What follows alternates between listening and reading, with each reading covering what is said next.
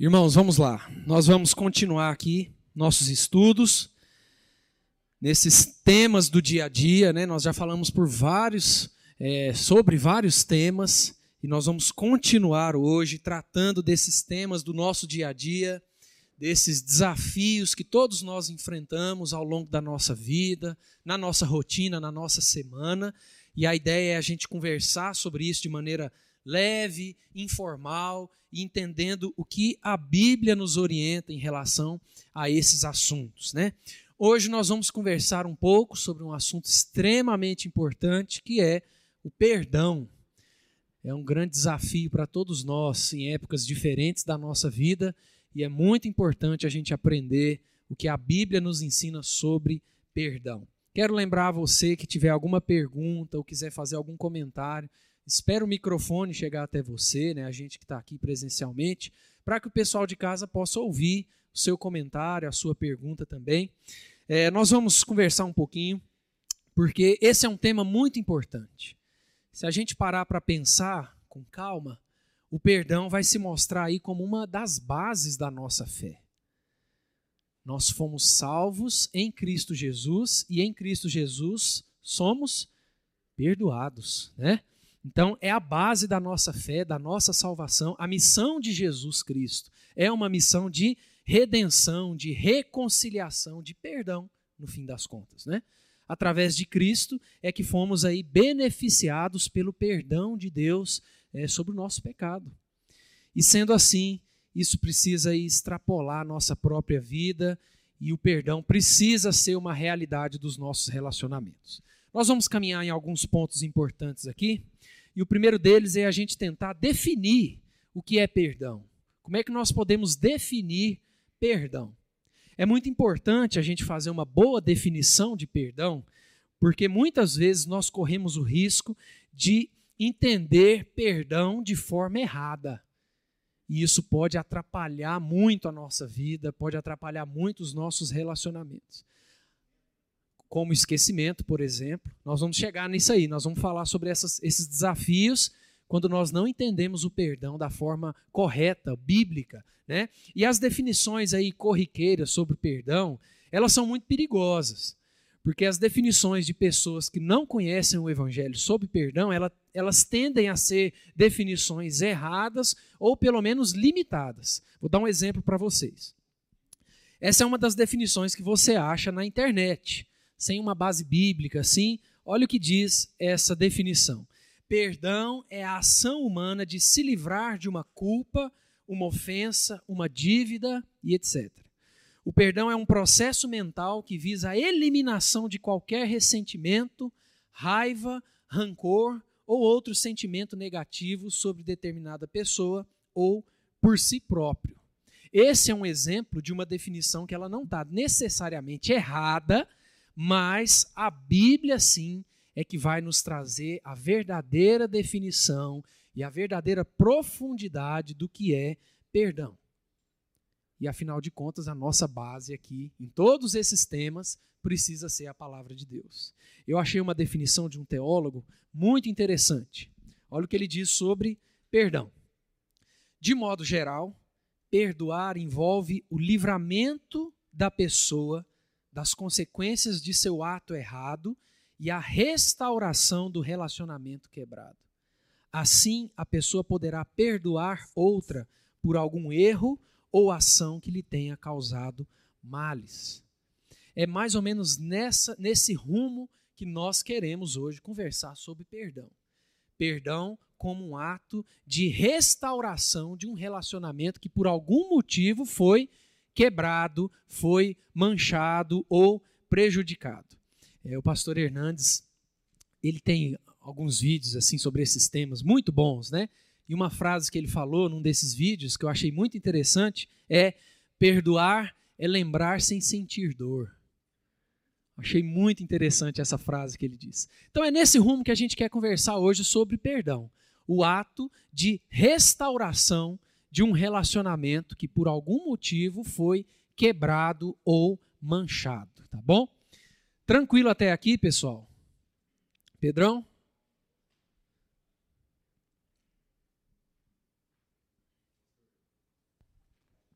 Pastor?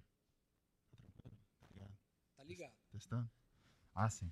É, não, o senhor comentando aí dessas definições erradas de perdão, eu me lembro aqui que é algo bem, bem presente na nossa sociedade, aquela ideia assim, é interessante como o ser humano sempre se encaminha para o seu egoísmo, né? Aquela coisa assim de você perdoar, não em benefício do outro, mas em benefício próprio. Acho que todo mundo aqui já ouviu aquela ideia sobre perdoar uma pessoa porque você vai precisar dela um dia. Né? Aquela coisa de o mundo dá voltas, você precisa perdoar. Então, assim, no fim das contas, você está pensando em você mesmo, no seu benefício próprio, e não na pessoa. Exatamente. E é, é muito interessante isso, porque nós conversamos um pouquinho sobre perdão de maneira secundária quando falamos sobre amargura. Lembram que nós conversamos sobre amargura? Tem até uma frase aí, acho que é de um filme, né? Que a amargura ou a falta de perdão é quando você toma um veneno esperando que o outro morra.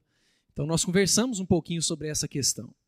É nesse rumo que a gente quer caminhar hoje na definição de perdão, como um ato de restauração diante de um relacionamento que foi quebrado ou manchado ali em si. Tranquilo até aqui, gente? Beleza? Então vamos ver um pouquinho sobre a palavra perdão na Bíblia. Olha essa frase desse teólogo. Ele diz que a doutrina do perdão, proeminente tanto no Antigo Testamento quanto no Novo Testamento, refere-se ao estado ou ao ato de perdão, remissão de pecados ou a restauração de um relacionamento amigável. Nós vamos ter várias palavras usadas tanto no Antigo Testamento quanto no Novo Testamento para falar de perdão. Eu queria mostrar para vocês duas palavras mais usadas no Antigo Testamento e duas palavras mais usadas no Novo Testamento, tá? Quando a gente pensa no Antigo Testamento, a palavra talvez mais usada para falar de perdão é a palavra capar, que quer dizer apaziguar, ser misericordioso, fazer reconciliação, ou em alguns textos ainda fazer expiação. Olha o exemplo aqui do Salmo 78, verso 38. O salmista diz: Ele, porém, que é misericordioso, perdoa a iniquidade e não destrói. Antes, muitas vezes, desvia a sua ira e não dá largas a toda a sua indignação. Esse é um exemplo de um dos textos do Antigo Testamento que fala sobre perdão na ideia de misericórdia, na ideia de reconciliação. Uma outra palavra muito usada no Antigo Testamento é a palavra sala, que nos traz a ideia de perdão dos pecados, e não somente o perdão dos pecados, como também o perdão das consequências desse pecado. É mais ou menos nesse rumo que essa palavra vai. Olha esses dois textos aqui que vão nos mostrar um pouquinho isso. Esse texto aqui em Levítico, capítulo 4, versos 19 a 21, traz as duas palavras. Tanto a primeira, capar, com a ideia de misericórdia, de expiação, quanto essa segunda, sala, né? a ideia de é, o perdão dos pecados com o perdão das consequências desse pecado também. Olha o que diz esse texto. Tirará do novilho toda a gordura e a queimará sobre o altar e fará este novilho como fez ao novilho da oferta pelo pecado. Assim lhe fará, e o sacerdote por eles fará o quê? Expiação. Aquela primeira palavra, a ideia de misericórdia, de reconciliação. E o texto continua: e eles serão perdoados. Uma outra palavra já que fala sobre o perdão do pecado e das consequências do pecado. Depois levará o novilho fora do arraial e o queimará como queimou o primeiro novilho, é oferta pelo pecado da coletividade.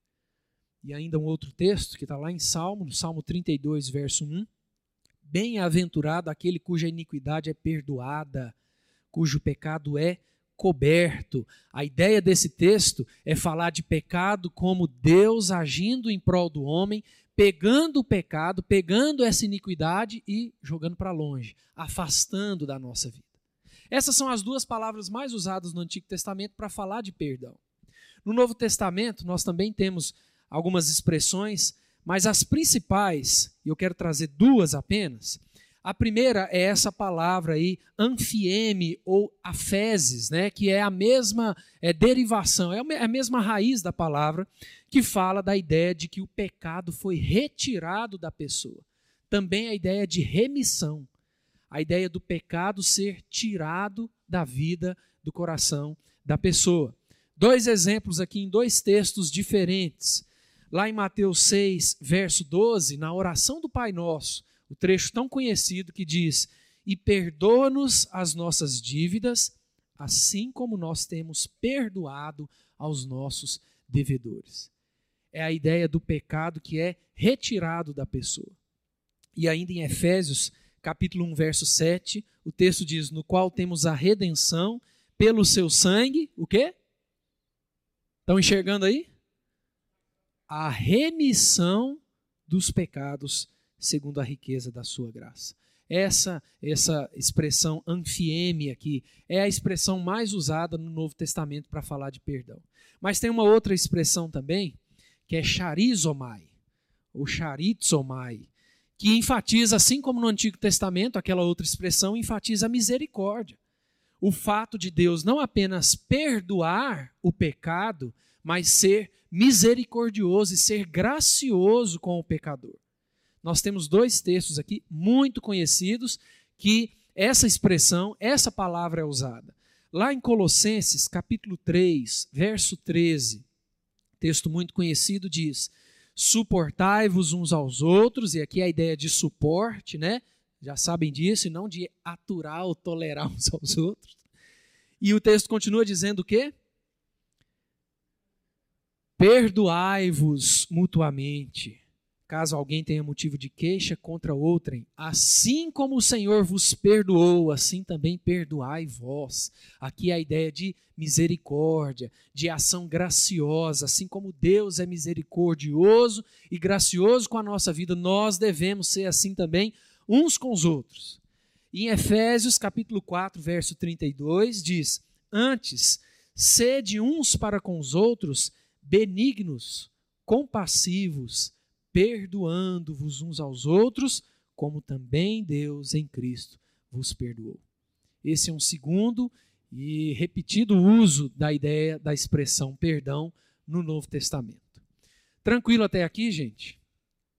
Alguma dúvida? Algum comentário? Alguma coisa errada? Tudo certo? Todo mundo vivo? então vamos lá.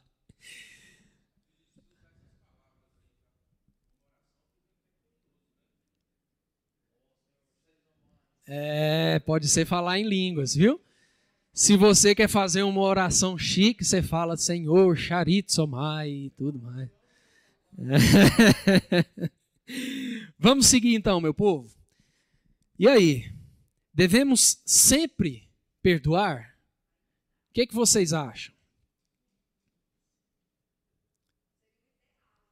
Seria o ideal? Devemos sempre perdoar? Se sim, por quê? Se não, por quê? O que, que vocês acham? Como é que é? Deus nos ordena perdoar. O que mais? O que, que vocês acham?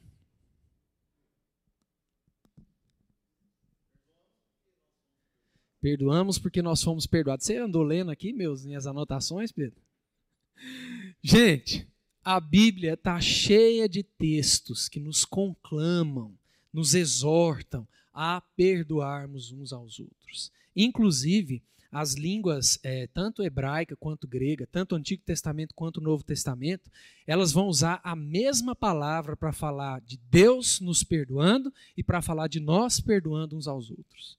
É a mesma palavra usada para falar do perdão de Deus, é também usada para falar do nosso perdão mútuo aí como irmãos. Eu queria usar um texto para a gente caminhar nele. Quero convidar você a abrir nesse texto aí. Mateus 18. Vamos lá. Mateus 18, verso 23 a 35.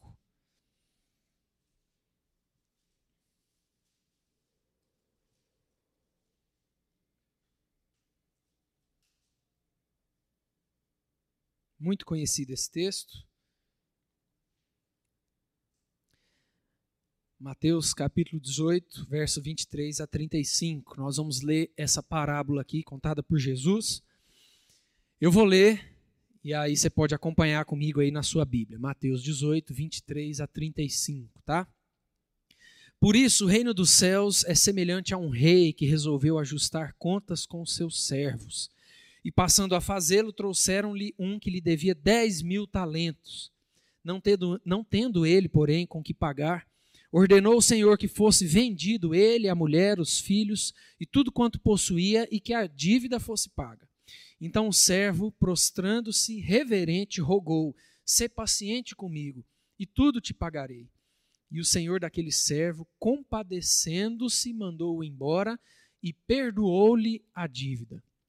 Saindo, porém, aquele servo, encontrou um dos seus conservos que lhe devia cem denários, e agarrando-o, o sufocava, dizendo: Paga-me o que me deves.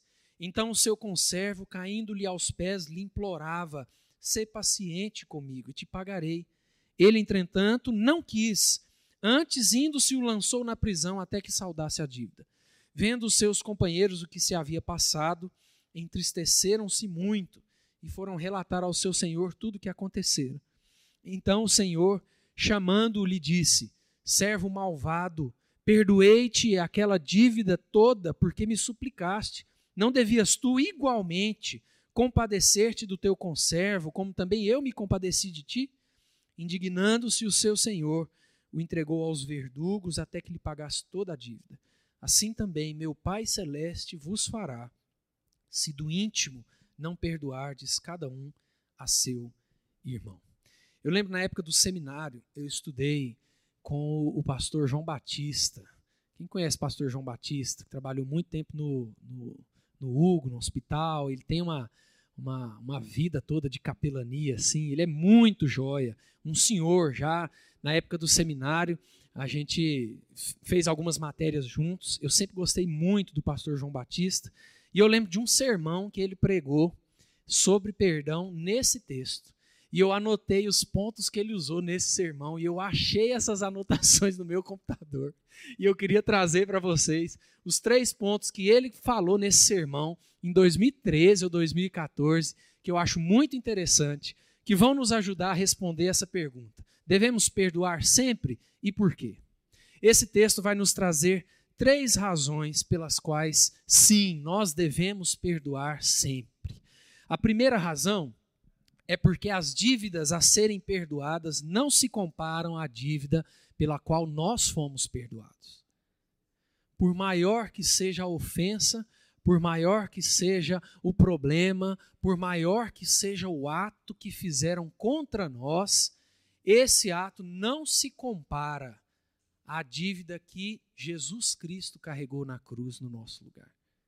Essa é uma primeira razão. Essa parábola vai nos trazer justamente esse princípio.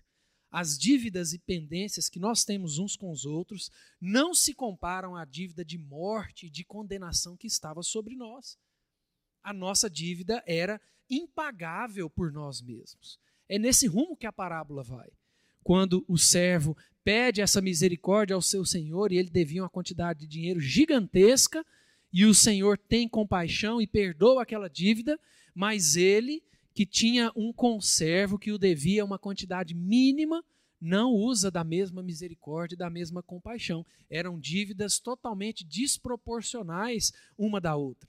A primeira dívida na parábola seria algo aí relacionado a 10 milhões de dólares. É mais ou menos essa comparação que nós podemos fazer. E a segunda dívida do conservo com o servo seria algo equivalente a três meses de trabalho. É essa a ideia que a parábola quer nos trazer, essa ideia principal. As nossas dívidas e as nossas pendências uns com os outros não se comparam à dívida que Jesus carregou na cruz no nosso lugar. Olha esse comentário do John Stott que eu achei muito interessante. Ele diz assim: ó, quando nossos olhos são abertos para vermos a enormidade de nossa ofensa cometida contra Deus, as injúrias dos outros contra nós parecem, comparativamente, muitíssimos insignificantes. Se, por outro lado, temos uma visão exagerada das ofensas dos outros, é uma prova de que diminuímos muito a nossa própria. A disparidade entre o tamanho das dívidas é o ponto principal da parábola do credor incompassivo, que é esse texto que nós acabamos de ler. Então, essa é a primeira razão que precisa nos levar a perdoar sempre. As nossas dívidas e pendências relacionais uns com os outros não se comparam à dívida que foi levada, foi perdoada por Jesus na cruz. Um segundo motivo, nós devemos perdoar porque nós já fomos perdoados. Volta aí no nosso texto. Olha o que diz os versos 32 e 33, aí de Mateus 18. Então o seu senhor, chamando-o, lhe disse: Servo malvado, perdoei-te aquela dívida toda, porque me suplicaste. Não devias tu, igualmente, compadecer-te do teu conservo, como também eu me compadeci de ti? Nós devemos perdoar porque nós já fomos perdoados. É essa a ideia que o texto quer nos trazer aqui. Da mesma forma como os textos que nós lemos atrás aí, de Efésios 4, 32, Colossenses 3, 13, deixa eu ler para vocês de novo, nós já falamos sobre ele. Suportai-vos uns aos outros, perdoai-vos mutuamente, lá em Colossenses diz, assim como o Senhor vos perdoou, assim também perdoai vós. E o texto de Efésios, que nós também lemos, antes sede uns para com os outros benignos, compassivos, perdoando-vos uns aos outros, como também Deus em Cristo vos perdoou. O fato de termos sido perdoados completamente e graciosamente por Deus precisa nos impulsionar a perdoarmos uns aos outros. E uma terceira razão desse texto é que a falta de perdão interrompe a nossa comunhão com Deus e uns com os outros. Falta de perdão é algo muito sério. Nós falamos sobre isso um pouquinho, né, no tema quando nós conversamos sobre amargura, quando a Bíblia fala de raiz de amargura, de coração endurecido, de povo de dura cerviz. A falta de perdão interrompe nossa comunhão com Deus e uns com os outros. Olha no nosso texto aí em Mateus, versos 34 e 35. Os últimos dois versículos do nosso texto. E indignando-se o seu senhor, o entregou aos verdugos até que lhe pagasse toda a dívida. Verso 35. Assim também meu Pai Celeste vos fará, se do íntimo não perdoardes cada um a seu irmão. Olha o comentário que eu achei do pastor Hernandes. Ele, ele comenta esse texto dizendo assim: ó, Deus nos trata como tratamos aos nossos devedores. Se fecharmos o nosso coração para o próximo, sonegando-lhe o nosso amor e retendo-lhe o perdão, fechamos as comportas de misericórdia de Deus sobre a nossa própria vida. Tem muita gente que vive anos e anos com a vida travada, amarrada, que não vai para frente, parece que não sai daquela situação tenebrosa por falta de perdão. Aquele que não perdoa destrói a ponte onde ele mesmo deve passar. Interessante essa frase, né? Aquele que não perdoa destrói a ponte onde ele mesmo deve passar. No fim da oração do Pai Nosso, por exemplo, nós temos isso, né? A gente termina a oração do Pai Nosso ali um pouquinho antes do que Jesus terminou. Porque os versos 14 e 15, vamos lá juntos? Mateus 6. Abre aí comigo. Mateus 6, versos 14 e 15.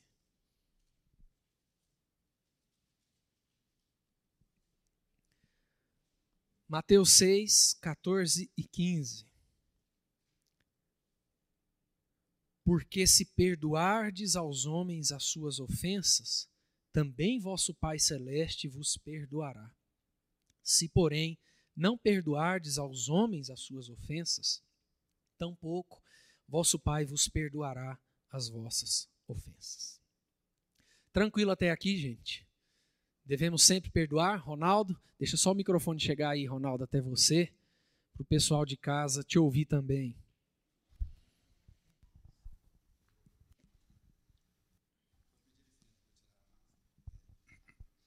Bom, pastor, é, essa semana o, o reverendo Hernandes Dias Lopes, né, como você comentou aí, eu gostei muito do texto que ele publicou, falando que o perdão é maior do que o ódio e triunfa sobre o desejo de vingança. O perdão cura, restaura e liberta. O perdão é a asepsia da alma, a faxina da mente, a alforria do coração. Perdoar é zerar da mente. É, não, perdoar é zerar a conta, é não cobrar mais a dívida, é lembrar sem sentir dor. Né? Exatamente. Né? Eu vi essa publicação dele, é, muito joia. E eu comentava com o pastor essa semana lá no salão, falando que hoje ele iria falar sobre o perdão. E eu compartilhei com ele de uma experiência vivida na minha vida há 47 anos atrás. É muito difícil para mim falar sobre isso, até hoje eu me, eu me emociono muito. Mas eu falo muito mais do que Deus fez na minha vida, da libertação, do peso que Ele tirou dos meus ombros, né? de algo que eu julgava impossível perdoar. Eu achava que jamais eu perdoaria a assassina de minha mãe. Minha mãe foi assassinada no dia 20 de março de 1974, na cidade de Araguari, Minas Gerais, por duas mulheres. Uma segurou e a outra desferiu 17 facadas sobre ela. A, a coautora do crime que segurou minha mãe faleceu na penitenciária. Elas foram julgadas, condenadas. E a mais nova, que tinha em torno de 22 anos, por nome de Sueli, morreu na penitenciária. E a Chica, que foi a autora do crime, que desferiu 17 facadas, como eu disse, minha mãe, cumpriu a pena e nós sabemos que há várias, ela foi para a penitenciária de Belo Horizonte, lá onde ela cumpriu a pena, mas nós sabemos que tem várias reduções aí de pena, e ela foi colocada em liberdade. Se não, eu, se não estiver enganado, ela ficou na penitenciária uns sete anos, depois ela foi colocada em liberdade, algo mais ou menos assim. Eu não acompanhei muito de perto, porque na época em que a minha mãe morreu, eu tinha 15, 14 para 15 anos, eu ia fazer 15 anos, então adolescente. Meu irmão mais velho, completou 16 anos, dois, dois, dois dias depois da morte dela, e meu irmão mais novo tinha nove anos. Então minha mãe deixou cinco filhos órfãos. E aquilo era uma dor terrível, né? Minha mãe, filha única, vocês imaginam a dor dos meus avós, né? Perdeu a única filha dessa forma. Então eu achava que perdoar aquela mulher eu jamais conseguiria. A Sueli morreu, a Chica foi colocada em liberdade. E eu estive na cadeia de Araguari. Minha mãe morreu numa quarta-feira. No domingo seguinte, ela morreu no dia 20 de março. No dia 24 de março, no domingo, eu fui à, cadeia de Araguari e lá eu a jurei de morte. Eu, menino de 15 anos incompletos, mas ali naquela cadeia, ela e a Sueli presas ali, eu disse para elas: eu vou viver para vingar a morte da minha mãe. E eu vou. Desculpa, gente. Eu vou. Eu vou mostrar para Araguari, para Araguari, para o mundo, que minha mãe não é um defunto sem choro. Eu vou vingar a morte dela. Isso eu falei para elas. Eu vou matar vocês. O dia que vocês saírem, eu mato vocês. E eu tinha esse espírito de vingança na minha adolescência, que eu ia. Mas eu era crente, nasci no lar crente presbiteriano desde cedo, criado na escola dominical, na igreja, eu conhecia a palavra de Deus. E eu sabia que não deveria proceder daquela forma. Mas eu achava que era uma forma de fazer justiça e de mostrar para o mundo que eu me importava com a minha mãe, que minha mãe foi uma mãe muito presente nas nossas vidas, que ela não merecia aquilo que aconteceu com ela. Aí eu achava que a única forma era tirando a vida da mulher que matou minha mãe, já que a Sueli havia falecido. Eu alimentei essa esperança por muitos anos mesmo sendo crente, mesmo estando na igreja, eu, eu sonhava que eu estava matando a, a Chica e me deliciava com aquilo. Até que, durante 26 anos, as coisas foram mudando, porque a gente conhece a palavra de Deus, o Espírito Santo de Deus foi falando ao meu coração da necessidade de perdão. E eu falava, Senhor, mas como perdoar? Ela matou minha mãe, né? Mas a oração do Pai Nosso, quando eu ia orar, quando eu pulava essa parte, perdoa as nossas dívidas, assim como nós perdoamos os nossos devedores. Eu falava, como Deus vai me perdoar se eu não consigo perdoar a mulher que matou minha mãe, né? Aí, eu, eu então alimentei essa esperança por 26 anos. Durante 20, 26 anos, eu pensava já não em matá-la, depois, uma época, eu pensava em pagar alguém para fazer esse serviço para mim. Foi me colocado até uma pessoa, um barbeiro que trabalhava comigo quando eu tinha salão no Hotel Moarama, me apresentou uma pessoa que faria serviço para mim. As coisas chegaram até mais ou menos nesse nível. E aí eu falei, não, Deus foi trabalhando no meu coração, eu falei, eu não vou agir dessa forma, mas se ela aparecer na minha frente, eu mato. Ela que não apareça na minha frente. Mas até que meu pai morreu amanhã, dia 14, faz fazem 21 anos que meu pai morreu. Meu pai morreu 26 anos depois da minha mãe, com 67 anos de vida, de um câncer. Minha mãe morreu com 40 anos, muito nova, muito bonita. E quando meu pai morreu, eu resolvi fazer uma sepultura para o meu pai. E aí eu, eu cobrei de mim mesmo, eu falei assim, minha mãe já tinha 26 anos que havia falecido, eles eram separados quando ela morreu. Meu pai foi sepultado no, em Piracaíba, um lugarejo perto de Araguari. E minha mãe foi enterrada em Araguari. A sepultura dela de 20 anos, 26 anos estava quebrada já. E eu falei assim, me sentindo obrigação de fazer uma sepultura também para minha mãe. Então, eu, eu, eu encomendei um, um serviçal de cemitério lá para fazer isso para mim. E mandei a foto da minha mãe para colocar, arrumou lá bonitinho. Eu moro em Goiânia, não podia acompanhar. Quando meu pai era vivo, eu ia todos os meses a Araguari. Ele morreu, eu passei aí menos, até por desejo do meu coração mesmo. Eu não queria ir sempre. E eu só voltei lá em Finados. Voltei em Finados no dia 2 de novembro de 2000. Meu pai morreu 14 de junho de 2000. Mandei fazer a sepultura dele e falei lá no cemitério, eu só volto aqui no Finados, porque naquele ano nós, evangélicos, não temos o costume de visitar cemitério, de orar pelos mortos. Mas eu voltei em Finados porque era feriado no sábado, e era um feriado então prolongado, que eu podia me estender até segunda-feira, já que eu não trabalho segunda-feira. Então, eu voltei no dia 2 de novembro de 2000 e fui ver então o trabalho que eu havia encomendado. E chegando, antes de ir ao cemitério, eu passei na casa de uma prima em Araguari, e ela falou: Ronaldo, você está sabendo que a, a Chica, que matou sua mãe, está presa? Ele, ela vivia presa depois, agora, por tráfico de drogas. Aí ela falou: Ah, ela está presa? Está. Aí eu fui para o cemitério. Chegando ao cemitério, me emocionei muito quando vi lá a foto da minha mãe, a sepultura dela que eu tinha mandado arrumar. E eu senti claramente o Espírito Santo de Deus falando ao meu coração, mas claro, é muito claro. Você sabe onde está a Chica. Araguari, uma cidade pequena, o, a cadeia fica muito próxima ao cemitério. Aí o Espírito Santo de Deus falou ao meu coração: Você vai sair daqui e você vai até a cadeia, você vai orar com ela e você vai perdoá-la. Aí eu chorei muito. Fui até a cadeia, saindo de lá eu fui o diabo tenta atrapalhar, né? Eu cheguei lá, tinha dois policiais lá naquele dia, era feriado. Eu falei que queria, queria visitar a Chica, eles perguntaram se eu era parente dela. Aí eu contei a história. Eles falaram que eu não podia entrar, porque só com autorização do delegado. Era feriado, o delegado não estava lá naquele dia. Aí, resumindo a história, eles então me, me sugeriram que eu voltasse então no dia seguinte, que era um domingo, não no horário de visita, porque o horário de visita agora era diferente, eu teria que entrar os portões eram abertos a uma hora e só fechava às cinco. Eu ia ter que ficar todo aquele período lá dentro e eu ia estar junto da família dela. E eu contei a história brevemente ali para os policiais e eles falaram: a família dela não vai entender que você está aqui para perdoá-la, não vai nessa conversa, não. Eles são pessoas do coração duro e a hora que você sair daqui com eles, eles vão te pegar. Porque eles não vão acreditar nessa aproximação nela. Então é bom que você esteja um encontro a sós com ela.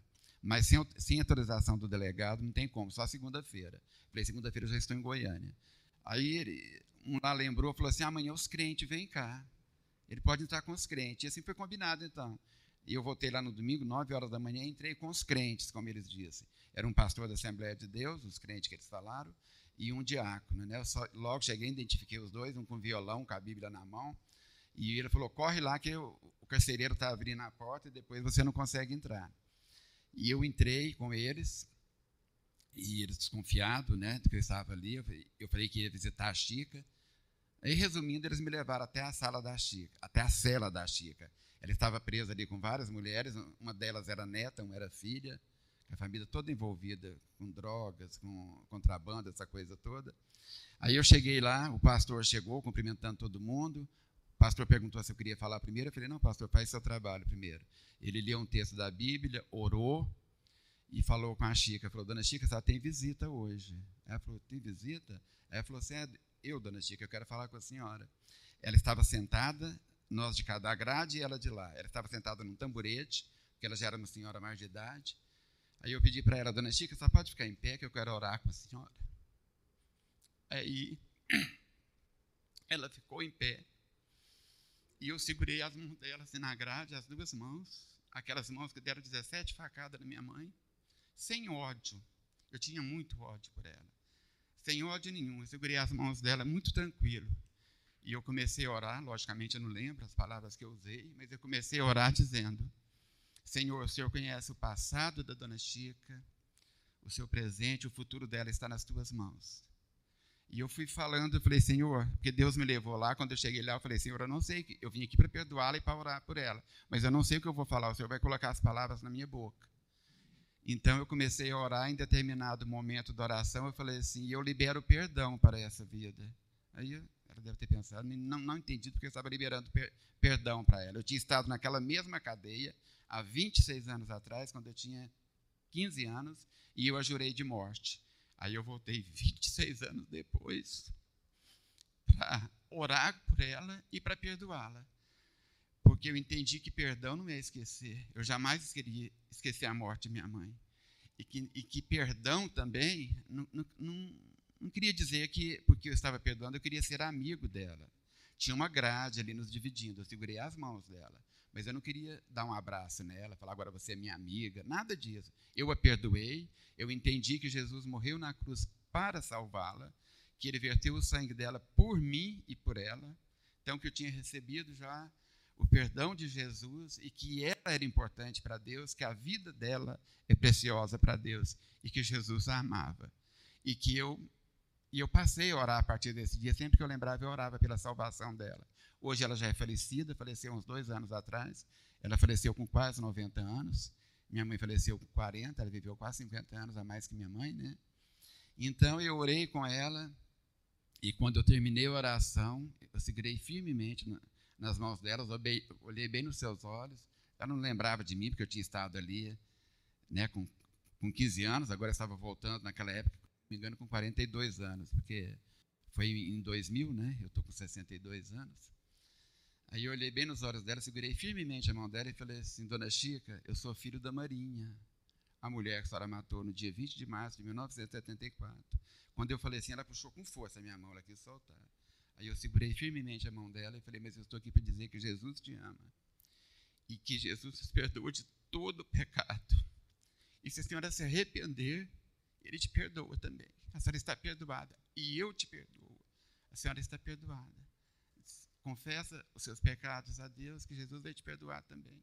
E Jesus te ama muito, e sua vida é muito preciosa para ele.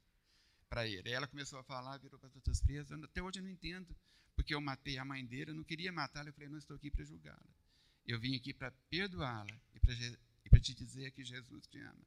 Saí de lá leve, assim. Eu sei que o grande abençoado fui eu até hoje. Eu não tive mais ódio dela, eu não tive mais nunca vontade de matá-la, de vingar a morte de minha mãe sei que a vida, ela morreu agora, ela já está na eternidade, né? Espero que esteja com Deus, junto com minha mãe. Mas Deus sabe todas as coisas, né? Ela continua levando uma vida errada, mas como aquele ladrão na cruz, na hora da morte, ela pode ter se arrependido e confessado a Jesus.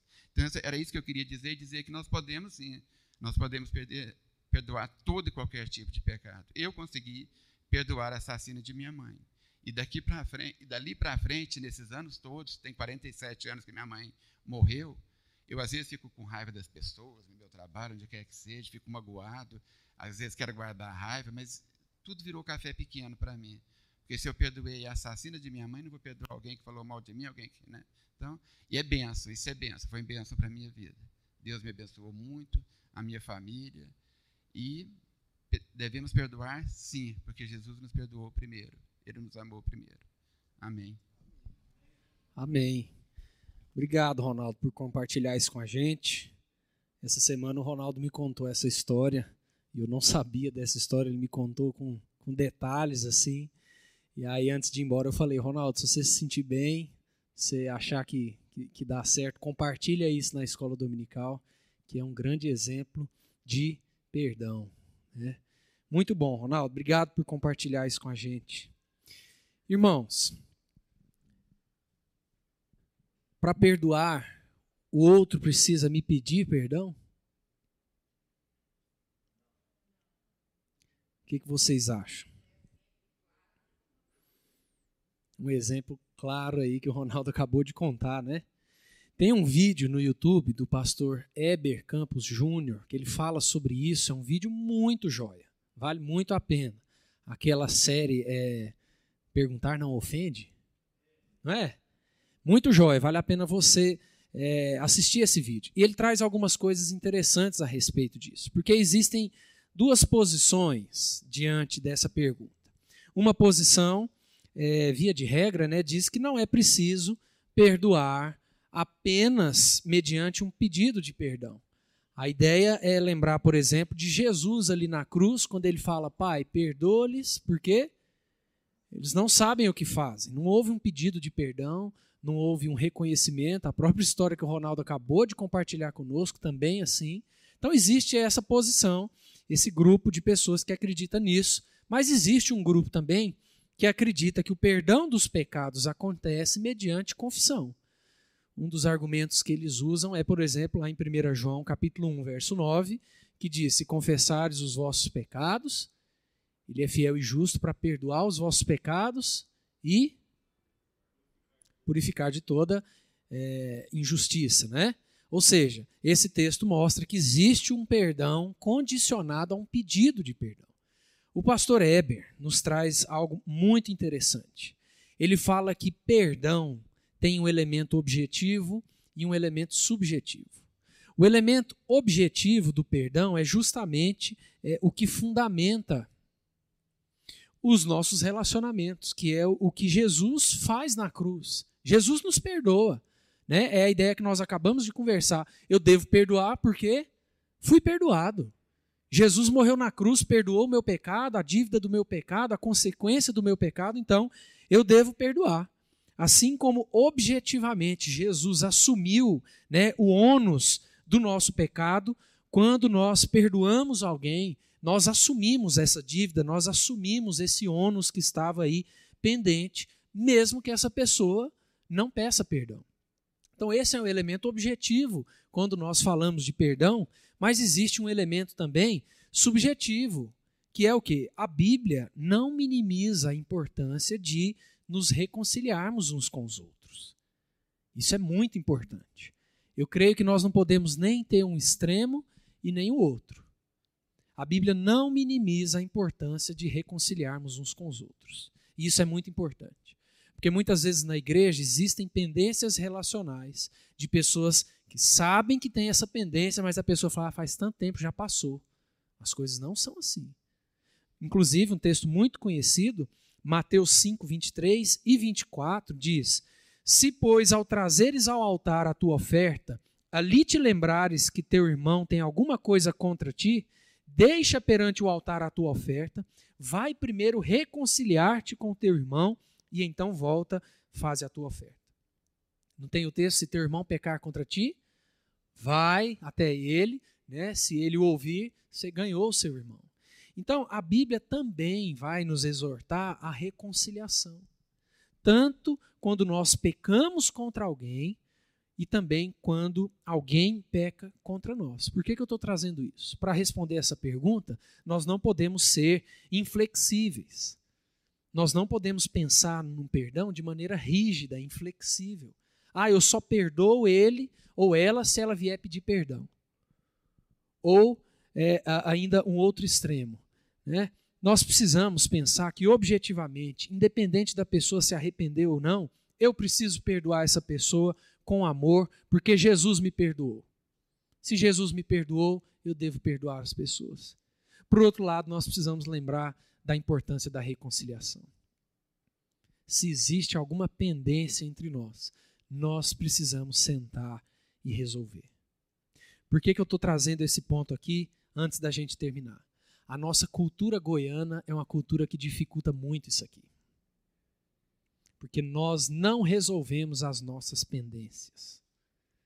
Nós comentamos uns com os outros, nós ficamos chateados, nós disfarçamos, nós falamos mal uns dos outros para as outras pessoas, mas nós não sentamos com essa pessoa para dizer: isso me magoou. Eu preciso te falar isso. Nós precisamos resolver isso. E é com essa lição que eu queria terminar esse nosso momento, falando sobre perdão. Nós não podemos ter no nosso meio pendências relacionais não resolvidas.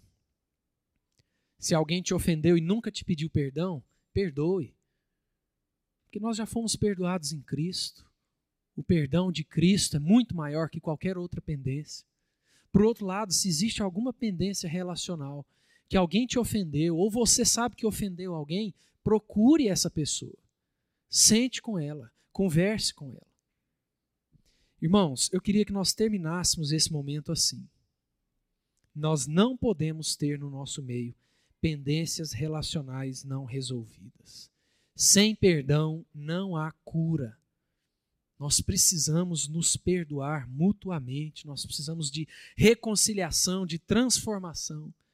Perdão não é sentimento, perdão é uma decisão, é atitude de fé, como a frase do, do Hernandes que o Ronaldo leu, né? O perdão é a alforria do coração. Eu queria que nós terminássemos com essa lição. Pode falar, Marcos. Só o microfone chegar aí para o pessoal de casa te ouvir também.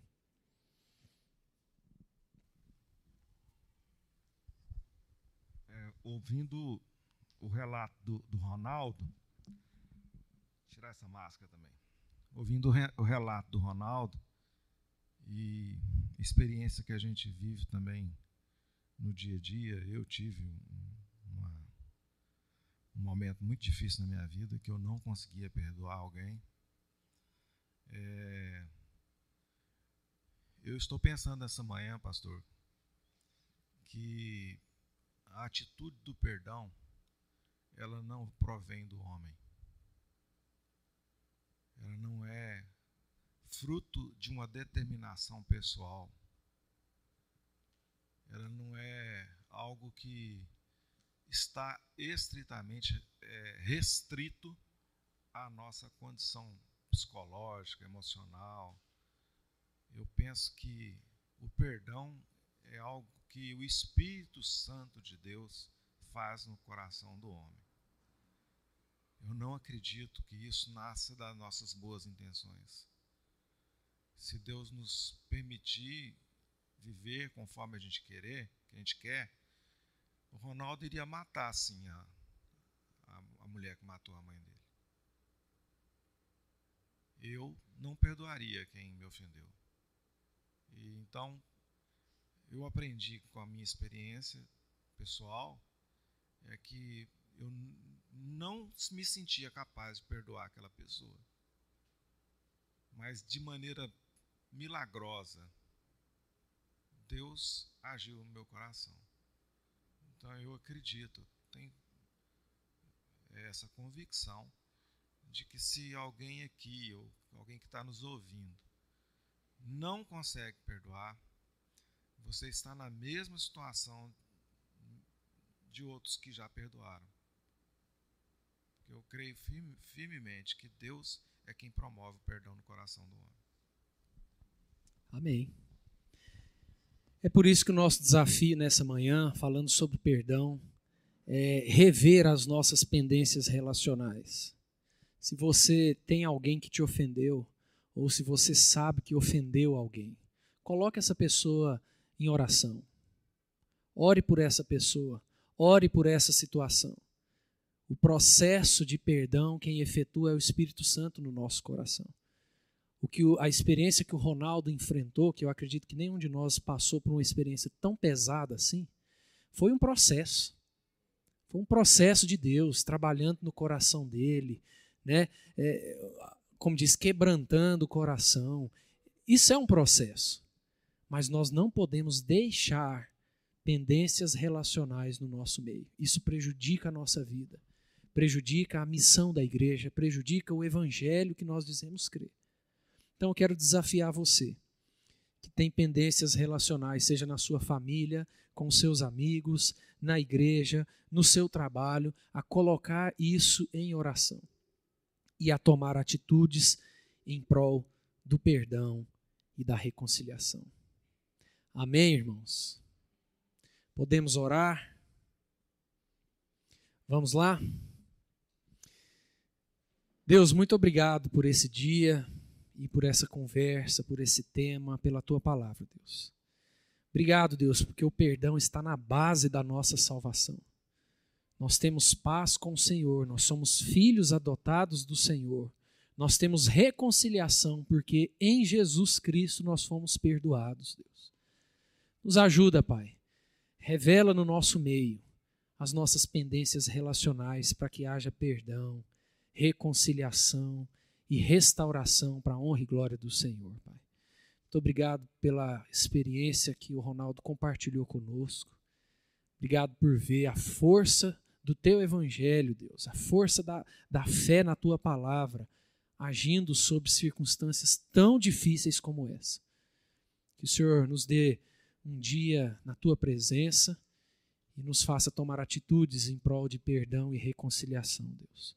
Lembramos também da família do seu Jimmy, a família enlutada, que o Senhor derrame, Deus, da tua paz, do teu conforto sobre todos os filhos, netos, bisnetos chegando, que eles se sintam cuidados pelo Senhor nesse dia, em nome de Jesus. Amém.